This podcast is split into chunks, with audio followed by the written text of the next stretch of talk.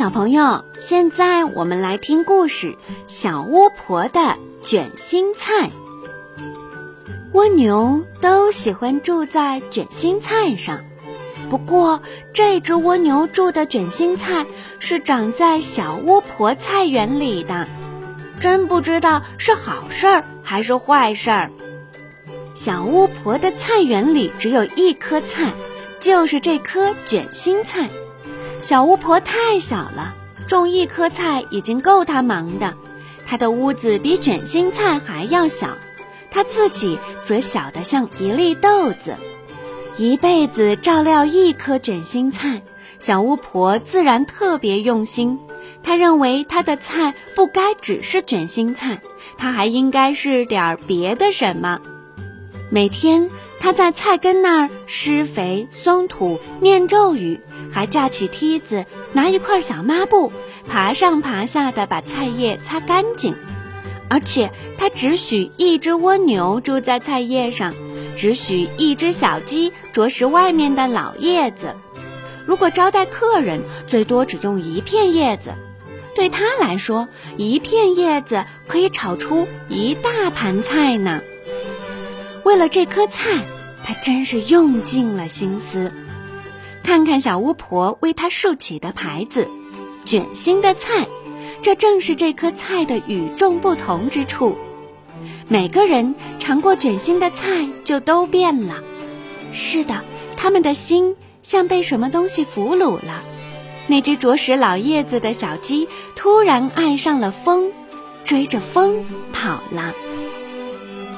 一只在卷心菜上歇过脚的蜻蜓，爱上了池塘里的荷叶。自从降落在荷叶上，它就再也没有离开过。知了尝了一丁点菜汁，就爱上了柳树，整天在树上唱歌。虽然它有点吵，但人们还是觉得挺不错。一头流浪的小野猪拱到卷心菜，舔了它一下，就变得不再疯野。